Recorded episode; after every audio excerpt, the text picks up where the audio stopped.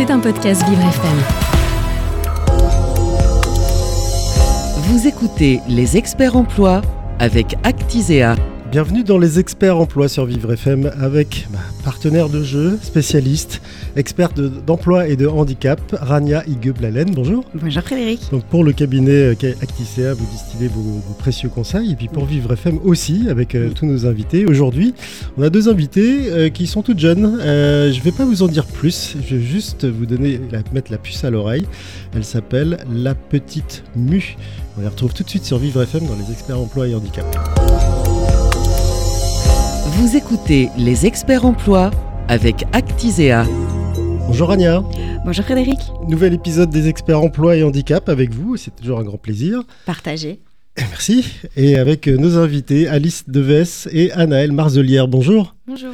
Alors je vous ai, euh, j'ai un peu teasé en parlant de la petite mue, parce qu'effectivement ce nom interpelle, on se demande bien ce que vous faites. Alors là, on parle pas de chercher un emploi, on parle pas de comment euh, déclarer sa RQTH, comme on le fait d'habitude, face à son handicap auprès de la MDPH, comme Oui. d'habitude, des trucs hyper chiants et techniques. Euh, là, on va rigoler un peu, parce qu'en fait, vous avez, vous, décidé de prendre le taureau par les cornes, atteinte euh, d'un handicap dont vous nous parlerez ou pas, c'est votre, votre question à vous. Euh, vous avez choisi de créer votre propre emploi et euh, surtout un emploi utile. Et ça s'appelle la petite mue. C'est quoi ça? Euh, bah, la petite mue, du coup, c'est un média qui sensibilise au handicap invisible. Euh, on a commencé en fait il y a un an par un compte Instagram. Aujourd'hui, on est sur euh, tous les réseaux sociaux et on a notre site internet. Et sur la petite mue, qu'est-ce qu'on retrouve? Des interviews, des podcasts et de la bande dessinée. Donc, comment on a eu l'idée du média? Bah, Moi, il y a deux ans, j'ai été diagnostiquée de la sclérose en plaques. Et suite à ça, j'ai en fait voulu trouver de l'information, des témoignages ou de parcours de personnes qui vivaient la même chose. Bah, pour essayer aussi un peu de, comprendre parce qu'en fait c'est plus euh, c'est pas vraiment l'annonce le plus dur enfin pour moi en tout cas ça n'a pas été l'annonce ça a été l'après de, de comprendre que je devais faire un peu le, le deuil de ma santé antérieure et c'est à ce moment-là que j'ai contacté euh, Anaëlle qui était euh, l'amie d'une amie et je sais qu'elle a toujours rêvé de faire de la, la BD mais je te laisse peut-être te, te présenter Ouais, Alice est venue me voir avec ce projet euh, qui euh, aussi me touchait personnellement, on va dire. Elle savait que je m'intéressais énormément à tout ce qui était troubles psy et santé mentale. Et euh, moi, je lui ai proposé qu'on incruste, enfin qu'on intègre la bande dessinée à notre projet pour euh, justement un peu euh, communiquer d'une autre façon sur la maladie et sur le handicap. Et euh, avec en mettant une touche d'humour parce que j'ai un humour un peu un peu nul mais des fois ça fait rire donc euh, donc je- on s'est dit qu'on allait parler de choses graves mais euh, de façon plus légère authentique et spontanée et apparemment euh, c'est ce qu'aiment les gens parce que beaucoup ont commencé à nous suivre et à nous dire euh, qu'ils se retrouvaient dans nos histoires dans nos témoignages et euh, et voilà Mais à l'origine, votre idée n'est pas de créer une entreprise pour créer une entreprise. C'est en fait Non. de Mm. communiquer sur ces, euh, ces questions-là de manière, à votre manière, j'allais dire différente, mais euh, c'est simplement à votre manière, et de faire en sorte que ce soit pas, euh, alors je vais prendre votre jargon, relou. On dit tout- je dis souvent euh, en fait on a voulu rendre le handicap moins chiant Voilà, bah, on n'est pas loin. C'est exactement ça. Mais du coup, c'est un, un job à plein temps maintenant pour vous?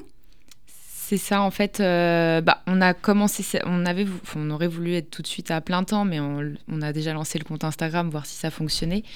Euh, et après, on a quitté toutes les deux nos boulots parce que bah, ça nous prenait énormément de temps. Euh, et on s'est dit, bah, on, on va se lancer à 100% dessus parce que dans nos boulots, c'était pas évident. Et on s'est dit, bah, pourquoi pas créer notre propre travail avec nos aménagements à nous.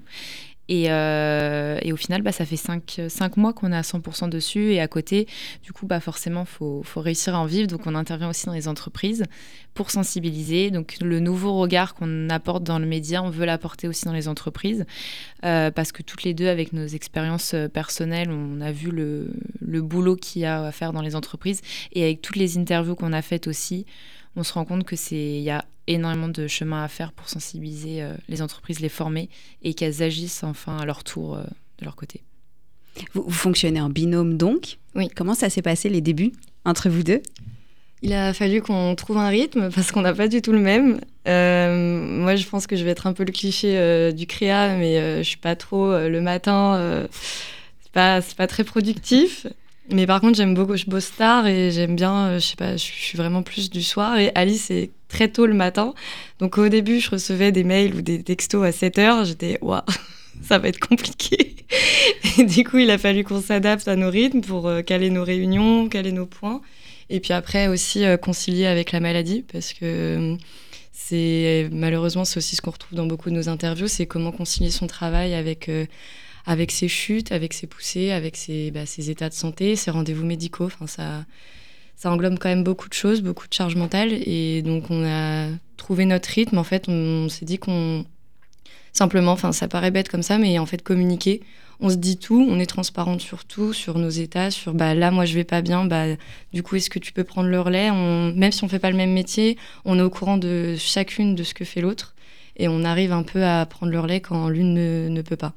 Donc ce que vous conseillez aux autres, vous l'appliquez déjà à vous-même, c'est-à-dire d'avoir la parole libre à ce sujet et de ne pas vous sentir gêné parce que l'une ou l'autre vous êtes plus down comme on dit un mm. jour et, même euh, absente totalement, parce que mm. ça doit aussi mm. euh, arriver, arriver de temps en temps. Vous parlez d'interview. Vous interviewez Rania, vous interviewez qui? Euh, du coup, en interview, bah, au début, bah, quand on s'est lancé, on a contacté des, on a essayé de contacter des personnes qui ont sensibilisé sur sur Instagram, et maintenant, depuis en 2-3 mois, en fait, c'est plutôt les gens qui nous contactent. donc en fait, on. Donc des gens lambda. Oui, toute personne qui nous envoie un message comme quoi il veut être interviewé, on lui dit OK. Pour parler de, leur handicap De leur handicap. Il y a des fois, on a fait des interviews, on ne connaît pas le handicap de, la personne. C'est plus nous, nos questions vont être orientées sur euh, comment elles l'ont vécu, est-ce que c'est quelque chose qu'elles ont accepté, comment elles sentent aujourd'hui, euh, quelles solutions elles ont mis en place dans leur vie, quel impact ça a eu, enfin toutes ces questions autour de, du handicap. Euh, et autour du travail uniquement ou autour de la, là vous parlez de la vie des gens De la vie des mm. gens, ça peut être euh, Donc le, travail faisant partie parfois de leur vie, euh, du coup ils en parlent, d'accord. On en parle. Et souvent c'est la première chose qui revient. Oui, c'est ce que j'allais vous demander. Mm.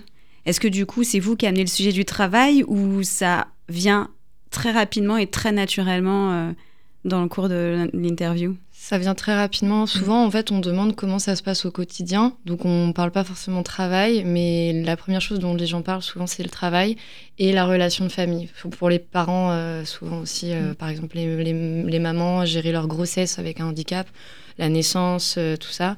Mais c'est vrai que la première chose qui vient, c'est le rapport au travail. Donc, on a, des fois, on n'a même pas besoin de poser la question. Et qu'est-ce qui, qu'est-ce qui ressort alors de vos, vos premières... Combien vous avez fait d'interviews déjà? Un peu plus de 200. Un peu plus de 200. Qu'est-ce qui ressort? Est-ce qu'il y a des traits généraux, des, des freins, des craintes euh, que vous retrouvez quasiment tout le temps, notamment vis-à-vis du travail? Bah, Beaucoup euh, se sentent pas forcément écoutés, se sentent pas à l'aise pour en parler. Donc on a beaucoup cette problématique de, en fait, des personnes en situation de handicap ne disent pas à leur travail qu'ils sont en situation de handicap, qu'ils ont la RQTH, donc ils ont tous leurs droits mais ils n'en parlent pas parce qu'ils ont peur d'être discriminés, que les personnes ne comprennent pas. Et en plus, dans le cas du handicap invisible, c'est beaucoup pensent que si ça ne se voit pas, ça n'existe pas. Donc, euh, nous, on est là aussi pour ouvrir la parole là-dessus, pour euh, en fait, euh, avant même de former, de ouvrir la communication et d'expliquer que bah, il n'y a pas besoin d'avoir une jambe en moins ou un fauteuil roulant pour avoir un handicap. On parle beaucoup aussi des handicaps psychiques parce que ça fait beaucoup peur aux employeurs aussi. Quand on parle de schizophrénie, de bipolarité, c'est des choses que... Des gros mots. Ouais, c'est des mots qui font peur, mais euh, pourtant euh, ils font pas si peur que ça si on juste on prend le temps d'écouter et de comprendre ce que c'est. Mais malheureusement, la culture populaire, les médias relaient ça euh, comme parfois quelque chose de dangereux alors que c'est pas le cas. Donc, il faut juste. En fait, des fois, on dit c'est plus de la maladresse que de la méchanceté. Les gens de la méconnaissance. C'est ça, la méconnaissance, de la maladresse parce que euh, les gens ne sont pas informés, ne sont pas éduqués sur ce sujet-là, parce que s'ils ne sont pas concernés, ils vont pas s'informer dessus. Et donc nous, ce qu'on veut euh, déconstruire justement, c'est que après notre objectif, c'est de toucher le grand public pour que quelqu'un qui de base n'est pas concerné soit éduqué sur le sujet et ne se retrouve pas à euh, trouver que c'est un sujet tabou s'il rencontre quelqu'un qui lui dit bonjour, je suis bipolaire. Mais du coup, vous leur donnez des conseils aux personnes que vous interviewez parce que vous êtes là, vous entendez, vous vous montez, ensuite vous diffusez sur votre média. Mais euh, entre vous, vous leur donnez des conseils, vous leur parlez de votre propre expérience? Euh, oui, bah, c'est vrai qu'on va, pas, on va parler des fois de notre propre expérience et les conseils qu'on va donner, c'est. Enfin, on va jamais dire euh, on a une solution, c'est plutôt Ah, bah, tu sais qu'on a interviewé telle personne qui nous a donné mm. tel conseil. Euh, la dernière fois, j'avais interviewé quelqu'un qui disait Bah, moi, par exemple, ce que je dis, mais est-ce qu'on doit parler de son handicap en entretien? Il m'a dit Bah, ça dépend de l'entreprise, comment on se sent à l'aise. Donc, pour moi, déjà, cette question, c'est trop compliqué de trouver une, une réponse. Et il a dit Bah, moi, sur mon CV, bah, j'ai mis ma maladie j'ai mis pendant deux ans, j'ai géré, euh, j'ai mis ça et tout ce que ça m'a appris. Et je dis, ah, mais c'est une trop bonne idée. Et du coup, on a fait un atelier un moment et on se posait la question. Et du coup, on fait, ah, mais enfin, on nous a donné ce conseil-là. Enfin, il y a une personne qui a fait ça. Alors, on ne dit pas si c'est bien ou si ça. Pourtant, ça a marché, donc il a été pris derrière. Mais euh, c'est plus, on va dire, euh, on va essayer de, en fonction de, de la personne et de ce qu'on va nous dire, on va essayer d'essayer de, ouais, de trouver des solutions. Mais on va pas être là en, en tant que vraiment, faut faire ça. On nous conseille de faire ça, quoi. On dit souvent qu'on n'est pas médecin, par contre, c'est quelque chose qu'on précise beaucoup parce que bah, on n'est pas médecin, on n'est pas psy. Et ça, euh, comme on dit, euh, oui, il y a des pathologies qui se ressemblent, mais nous, on n'est pas là pour ça parce que c'est pas notre rôle. Et puis, euh, on n'a pas la formation pour, on ferait des erreurs. Et, mm. Mais on est là pour écouter et on est là pour mettre en avant les personnes qui ont besoin de parler. Et déjà, ça, beaucoup nous disent que juste de venir témoigner, ça leur a fait un peu une thérapie. Ce qui est génial, c'est qu'en fait, vous allez prendre les bonnes pratiques des uns pour les, pour les donner, les partager aux autres. Mm. On met bah, beaucoup les gens en relation entre eux aussi. C'est ça en fait, et au final, enfin, parce que nous on n'est pas du tout, euh, enfin moi il y a deux ans j'avais pas de, j'étais pas du tout malade, je connaissais rien au handicap invisible, ce qui est bien dommage parce que j'étais pas sensibilisée. Et, euh, et aujourd'hui, pourtant, on a, en un an, on a arrivé un peu à cette expertise là, mais c'est pas, enfin c'est juste en discutant avec plein de personnes, on n'a pas eu de formation, on n'a jamais été formé dessus, et c'est d'avoir les témoignages de tout le monde. Et quand ça fait 200 personnes ou c'est 200 fois le même témoignage euh, qu'on nous dit à chaque fois la même chose bah, on voit bien où est le problème. Et, du coup, c'est là où on s'est dit, bah, en fait, euh, puis même dans mon entreprise, euh, avant, euh, le fait que j'en parle, que je parte et que je, je, fais un média, il y en a trois qui viennent me dire, ah bah, j'ai aussi un handicap invisible. Et je fais, moi, ça fait un an que je galère, que je suis pas bien, que je mets des arrêts maladie, mais que je culpabilise à chaque fois en me disant, mais est-ce que je suis vraiment légitime de le faire? Et en fait, on est, enfin, on s'est pas parlé, on travaille ensemble tous les jours, on s'est jamais parlé.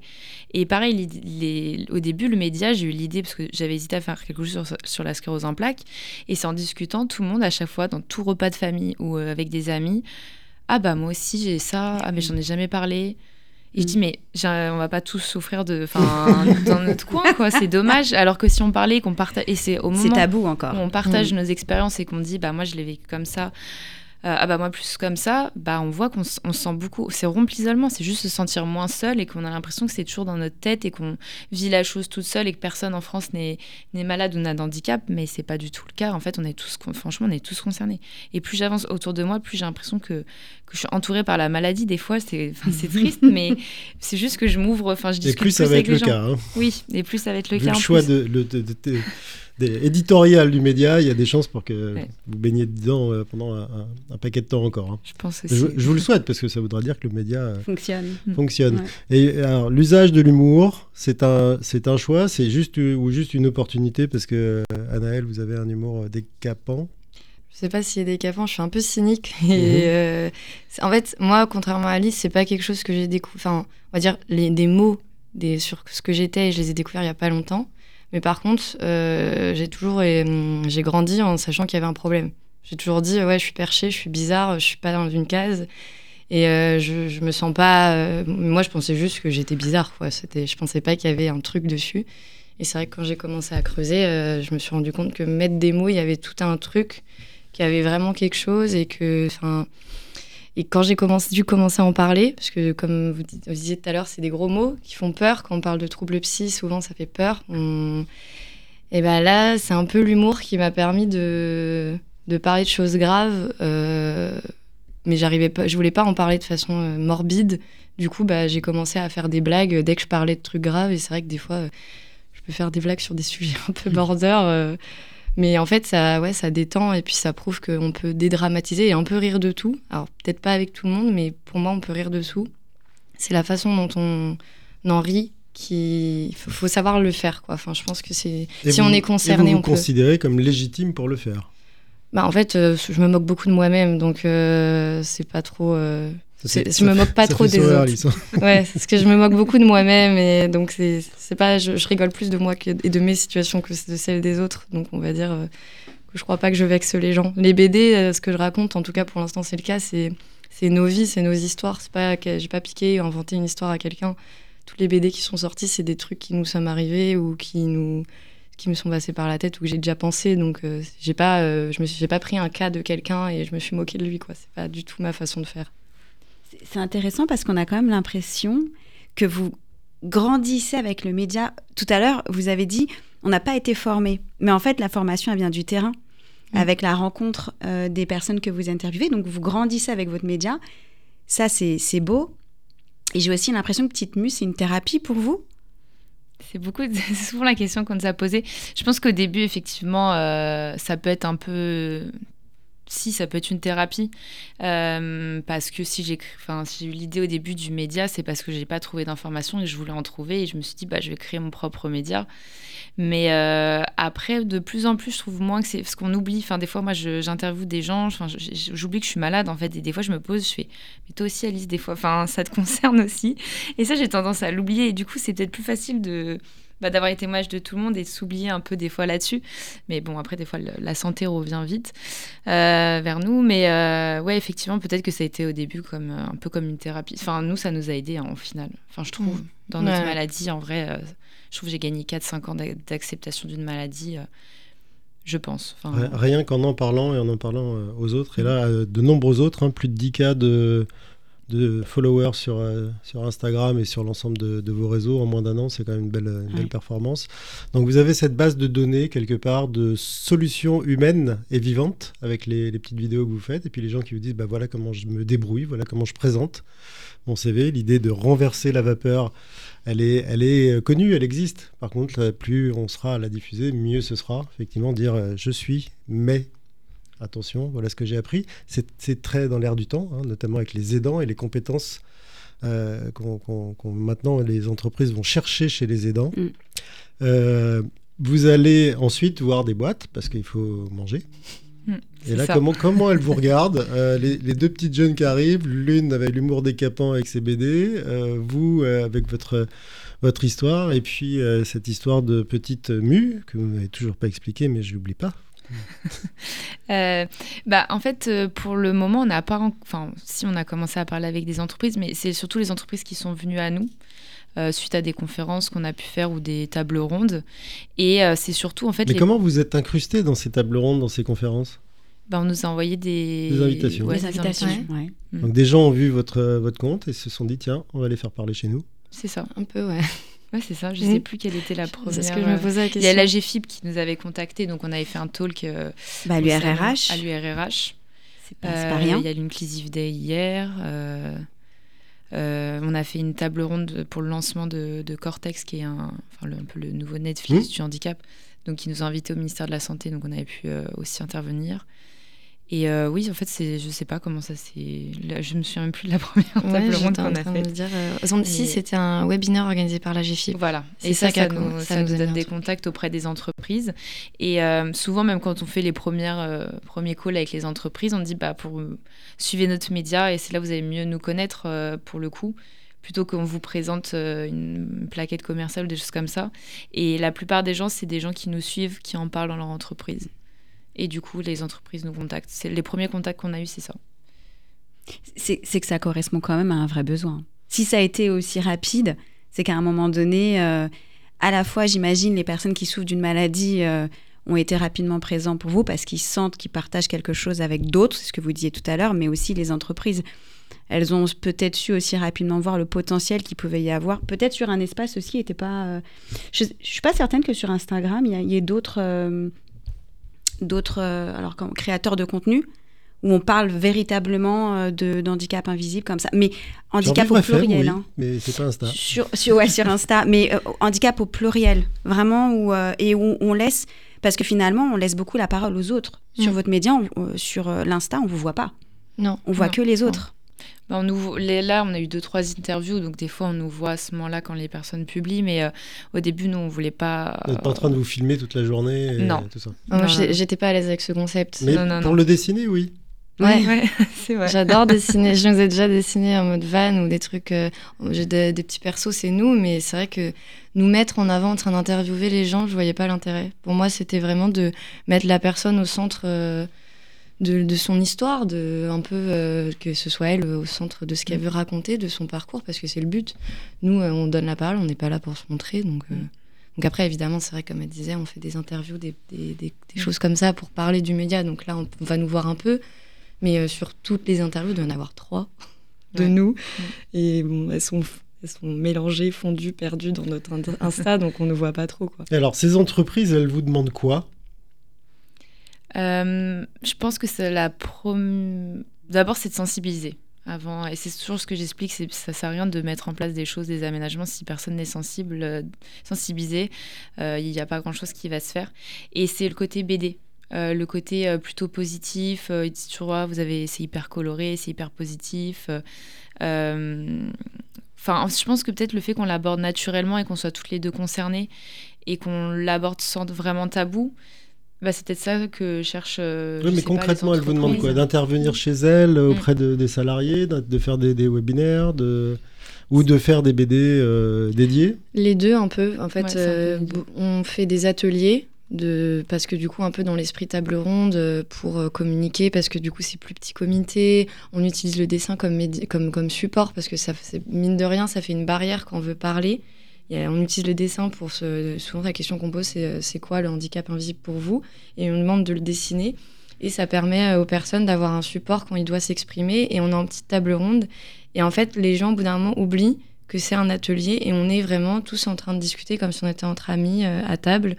Et euh, ça ouvre la parole. Souvent, on n'a pas le temps de finir l'atelier parce que bah, on a trop de choses à dire en fait. Euh, tout le monde a son histoire, tout le monde a ses anecdotes. Et donc ça, on nous le demande.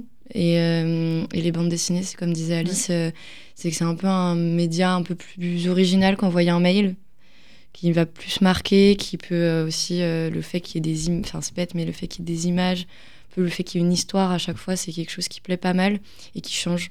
Donc c'est vrai que surtout beaucoup la BD.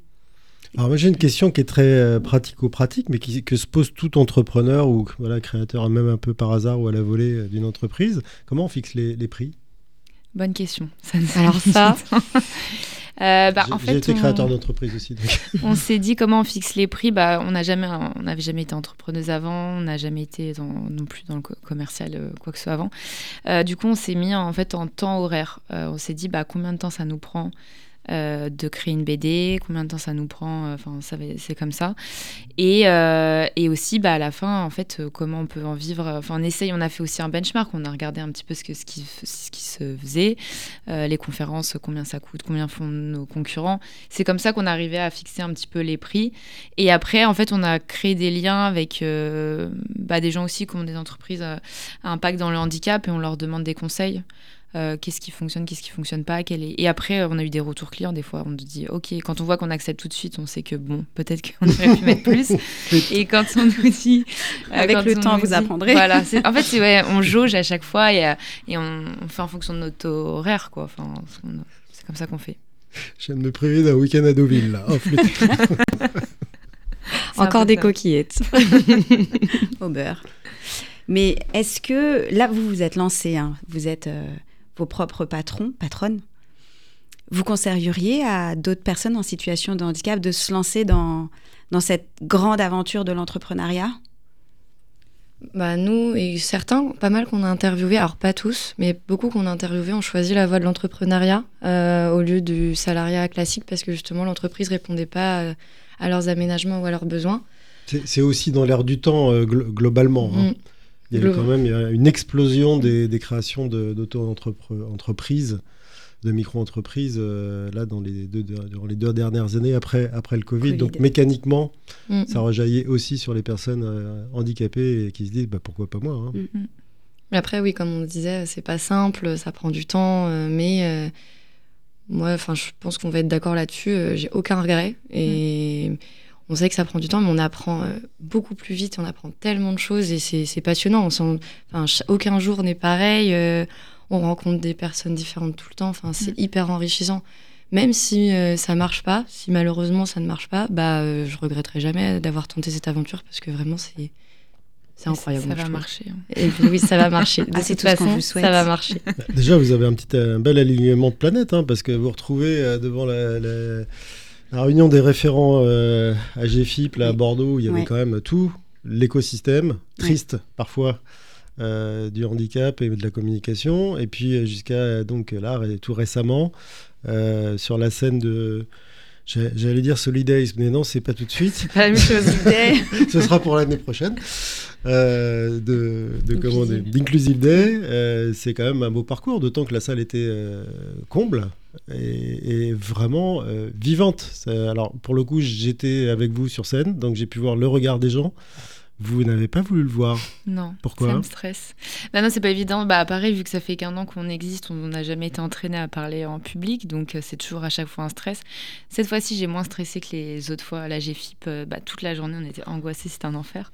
Et là, en fait, on, on commence à s'y habituer. Et ce qui était drôle, c'est qu'il y a un an, quand on était à l'Inclusive Day, euh, ça faisait qu'une semaine qu'on avait lancé notre média, on devait avoir 50 abonnés, puis on avait été voir euh, faire le tour euh, comme ça. Et on avait été voir plein de conférences et on s'était dit, euh, j'avais dit à Nel, tu verras peut-être qu'un jour on sera aussi sur euh, la scène principale de. Et un an après. Et un an Ouais. après. Franchement, on n'aurait été jamais vite, pensé. hein. hein. Non, ce qui était intéressant, Rania, c'est vraiment, pour le coup, moi, avec la vue que j'avais, euh, c'était de voir le regard des gens quand Alice parlait. Ah. Ça, il y avait un truc qui se, il y avait vraiment un truc, euh, un truc qui se passait. Là, vous disiez tout à l'heure que vous ne trouviez pas les informations que vous vouliez. Il y a quand même des sources, notamment sur la sclérose en plaques, euh, des sources d'informations. Alors, elles sont peut-être pas très agréables à lire, elles sont pas digestes, elles sont peut-être pas compréhensibles. Mais euh, on n'arrive pas à piocher quand même. Euh, Aujourd'hui, on est obligé d'aller sur Petite Mue pour avoir toutes les infos sur sclérose en plaques, travail, vie quotidienne. Alors, je pense pas, parce qu'on n'est pas non plus la, la seule référence, mais il y a beaucoup, il y a tout le travail des assos. Euh, je m'étais notamment euh, rapprochée où j'avais été bénévole quelques mois avec euh, CEP Avenir.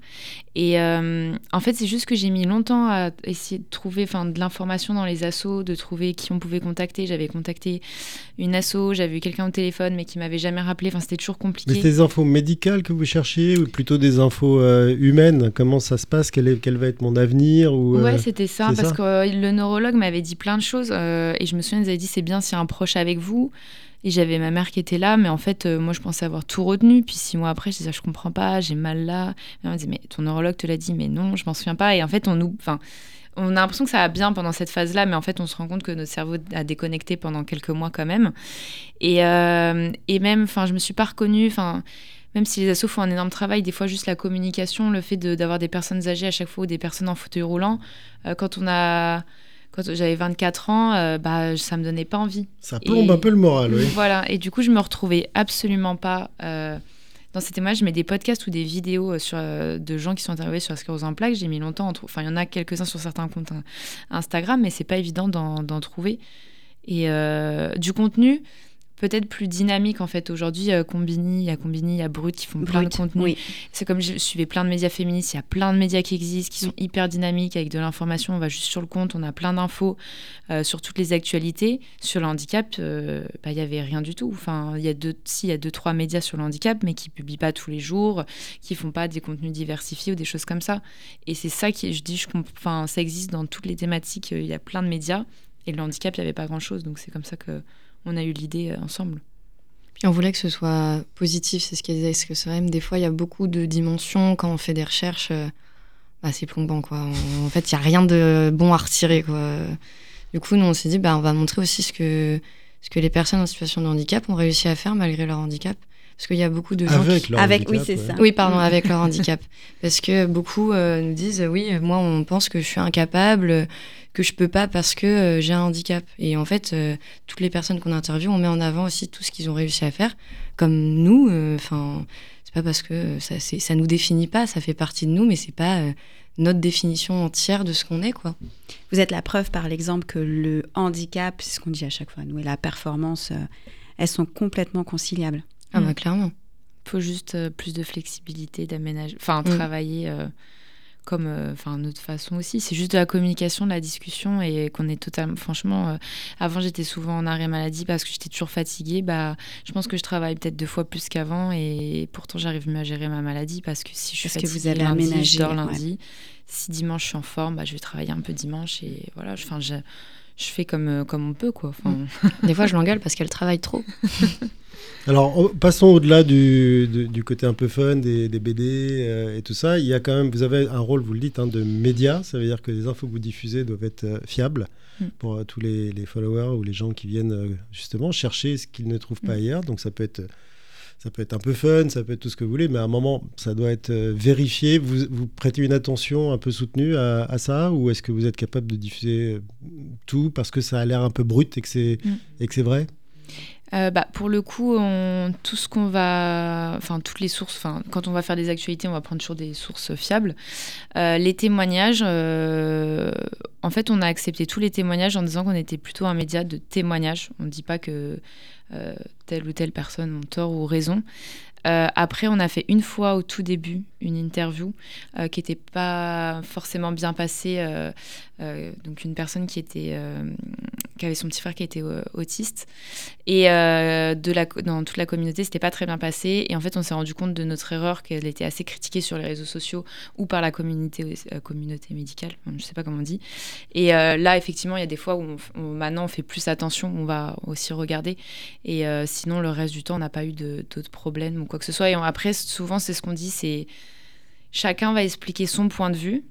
On va jamais mettre euh, quelqu'un qui va expliquer une maladie ou d'une manière hyper scientifique. Donc là où on se ce qu'on explique nous, c'est qu'on est là pour des témoignages. On ne dit pas qu'on a, enfin, sur le médical, on ne va pas donner d'informations. Et c'est comme ça qu'on arrive à, bien expliquer qu'on reste un média de témoignages. Il y a des gens qui vont se retrouver dans certains témoignages plus que d'autres, mais euh, voilà.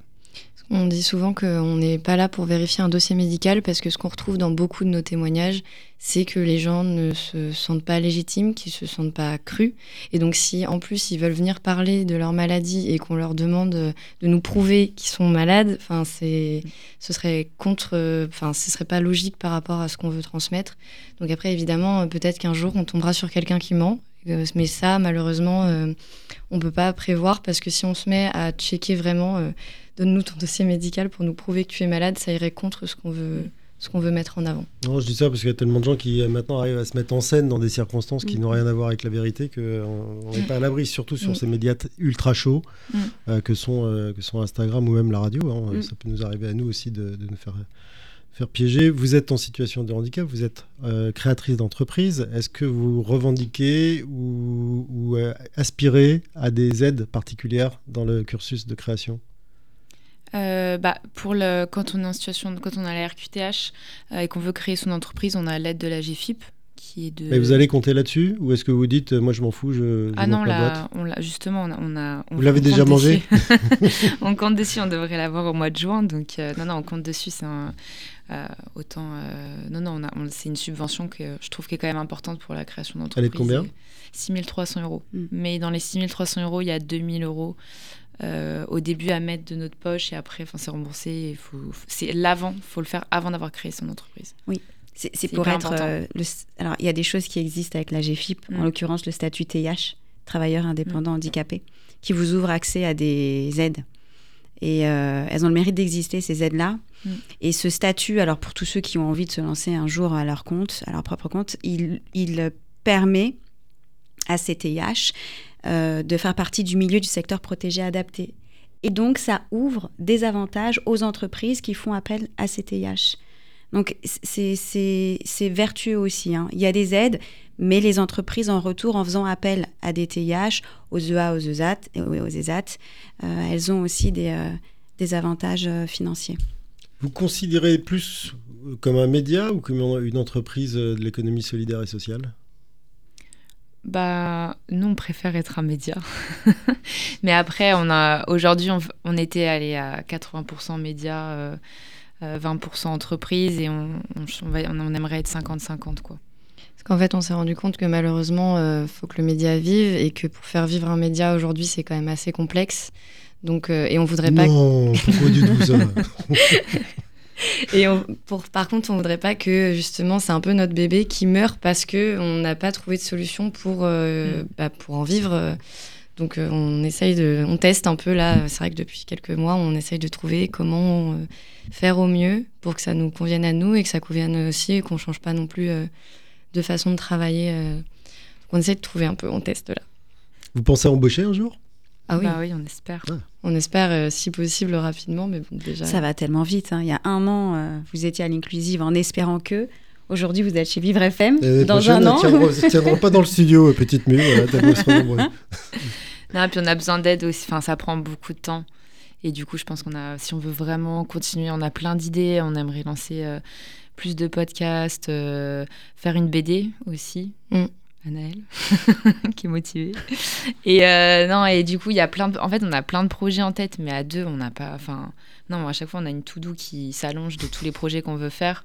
Donc, plus on est, et plus on pourra développer le projet, quoi. Donc des objectifs plein la tête. Ouais. Oui. Des obje- objectifs chiffrés aussi en termes de, de followers. Vous, vous regardez tous les matins combien il y en a?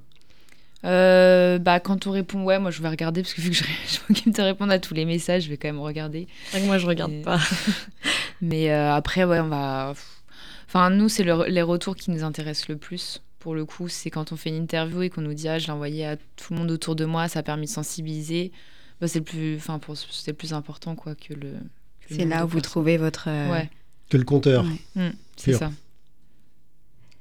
Merci beaucoup. Bon, bah oui, c'est ça, il n'y a plus que ça à Ouais, dire. c'était passionnant de vous écouter, vraiment. Et on sent que vous êtes euh, pleinement investi. C'est euh, comment on dit, ça devrait être remboursé par la sécurité sociale? Bah, à une condition, Ouais. C'est que je sache pourquoi ça s'appelle Petite Mue. Ah oui. Ah oui. Ah oui. Euh, bah, du coup, petite mue, bah, peut-être Annelle, tu le- tu l'expliqueras mieux que moi parce que c'est elle qui a trouvé la meilleure interprétation. Parce qu'au dé- au départ, moi, c'était le mu euh, de auto-immune, vu que j'avais hésité à faire un compte sur la sclérose en plaques. Et euh, bah, Annelle, toi, tu as fait ton Oui. interprétation. Alors, on a dit qu'on communiquait énormément, mais sur ça, on n'avait pas parlé. C'est la première fois qu'on nous a posé la question qu'on s'est rendu compte qu'on n'avait pas du tout compris la même chose. Et moi, en fait, j'avais compris que le mu, c'était pour le rapport à la mue du serpent et à la mutation de euh, on- comment on se réapproprie notre identité quand on apprend un handicap et comment on va évoluer avec. Donc, euh, on s'est rendu compte qu'on n'avait pas du tout eu la, côté même créatif chez vous, euh, et puis euh, côté euh, pragmatique. Ouais, Terre à terre, ouais.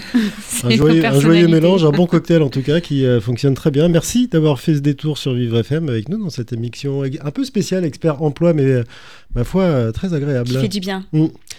Et beaucoup. bah, allez, à l'année prochaine. À l'année prochaine. oui. Merci de nous ou avoir invités. Merci de nous avoir invités. C'était un podcast Vivre FM. Si vous avez apprécié ce programme, n'hésitez pas à vous abonner.